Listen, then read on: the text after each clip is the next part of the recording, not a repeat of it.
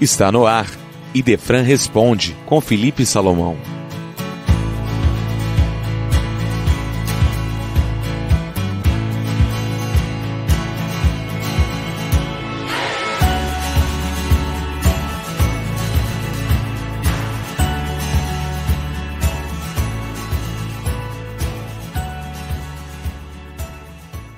Prezados ouvintes, o nosso cordial bom dia, desejando que a paz de Jesus esteja com todos. A pergunta de hoje nos foi formulada pela nossa ouvinte Denise Garcês, da cidade de João Pessoa, na Paraíba. Cidade que é a mesma do nosso querido professor doutor Severino Celestino da Silva, tão querido aqui dos, de todos nós, os francanos, e a quem nós enviamos, juntamente com a esposa dele, a Maria da Graça, os nossos calorosos e saudosos cumprimentos.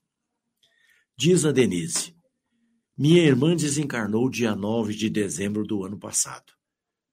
Tem como saber como está a evolução dela? Denise, em primeiro lugar, nós queremos dizer a você que a doutrina espírita é uma doutrina que ensina a imortalidade da alma.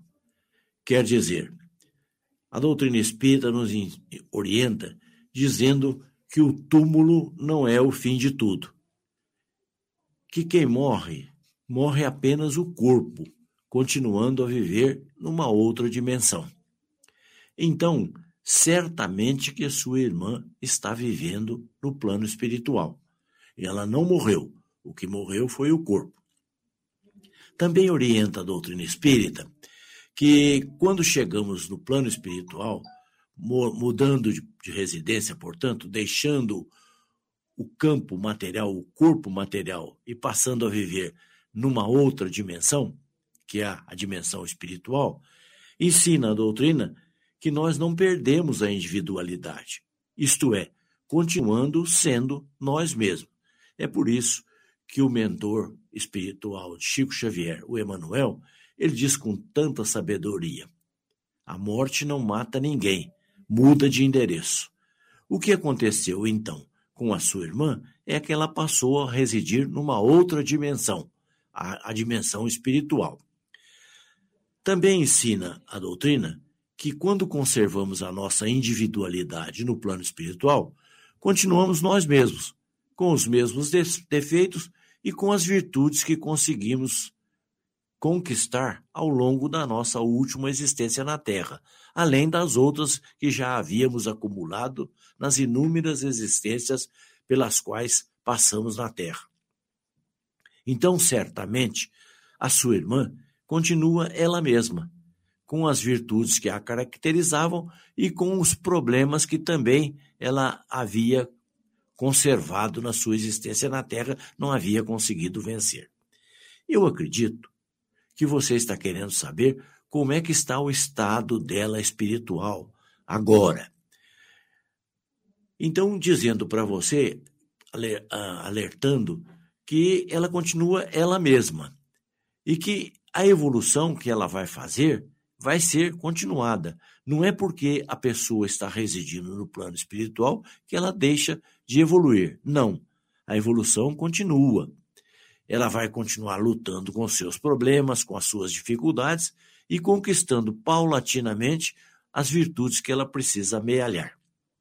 Agora, saber como ela está, isso não é possível porque nós não temos como entrar em contato com ela. Aí alguém vai dizer, mas e a mediunidade? Sim, existe a mediunidade e esse contato é possível. Aliás, a mediunidade, posto que não seja uma invenção da doutrina espírita, foi a doutrina espírita que explicou a mediunidade, que tirou a mediunidade do campo do mágico, do miraculoso e explicou como é que o fenômeno funciona. Então, através da mediunidade, é possível entrar em contato com os espíritos que estão residindo na parte espiritual. Com os mecanismos, ou melhor dizendo, com os recursos materiais, nós não temos como entrar em contato com os espíritos, mas com os recursos mediúnicos nós temos, porque o médium é alguém que vibra quando do fenômeno mediúnico, numa faixa de entrar em contato com os espíritos que estão residindo por hora no, no plano espiritual. Mas então eu estava dizendo que não há como marcar um contato com a sua irmã. Não há como, isso não acontece assim. Segundo nos orienta o livro dos médiuns, a, o contato tem que partir dos espíritos para com a gente aqui na Terra. E isso, os espíritos precisam estar em condições para tanto. Eles podem estar numa situação que ainda não é permitido entrar em contato com os aqui da Terra. Um contato direto, através da mediunidade, repetimos. Porque às vezes o espírito está ainda naquela, naquela fase de tomar consciência, às vezes ele ainda não tem condições emocionais para entrar em contato com os que ficaram aqui na Terra. Então é preciso aguardar um tempo. Agora, fique patente para todos nós: a iniciativa tem que partir do espírito. Isso não quer dizer que ele não possa vir visitar a família, ainda que não entrando em contato direto, que ele não possa entrar em contato através do sonho e que ele não possa mandar recados, indiretos às vezes, recados que podem vir através de uma pessoa, olha, sonhei com sua irmã e ela está bem, ou através de uma mensagem que ela escolha, selecione e peça para alguém levar. Então, o que nós queremos dizer para você é que não fique uh, tão preocupada em receber a mensagem. Pense na sua irmã vivendo, porque ela continua viva, com as mesmas características que possuía. Pense nela uh, trabalhando, continuando a sua existência no mundo espiritual, procurando avançar. Uma certeza nós temos: ela não está parada. A vida não parou, não acabou. Ela continua preocupada com, com o que preocupava, continua querendo e amando aqueles que ela amava e continua se esforçando para evoluir. Provavelmente, ela vai se matricular numa escola de aprendizagem, matricular-se num trabalho em favor do semelhante para continuar evoluindo. Era isso que nós queríamos dizer a você, Denise.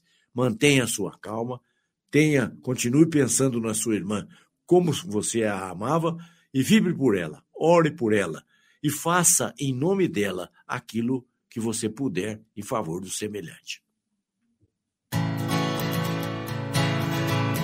Esse foi Idefran Responde com Felipe Salomão.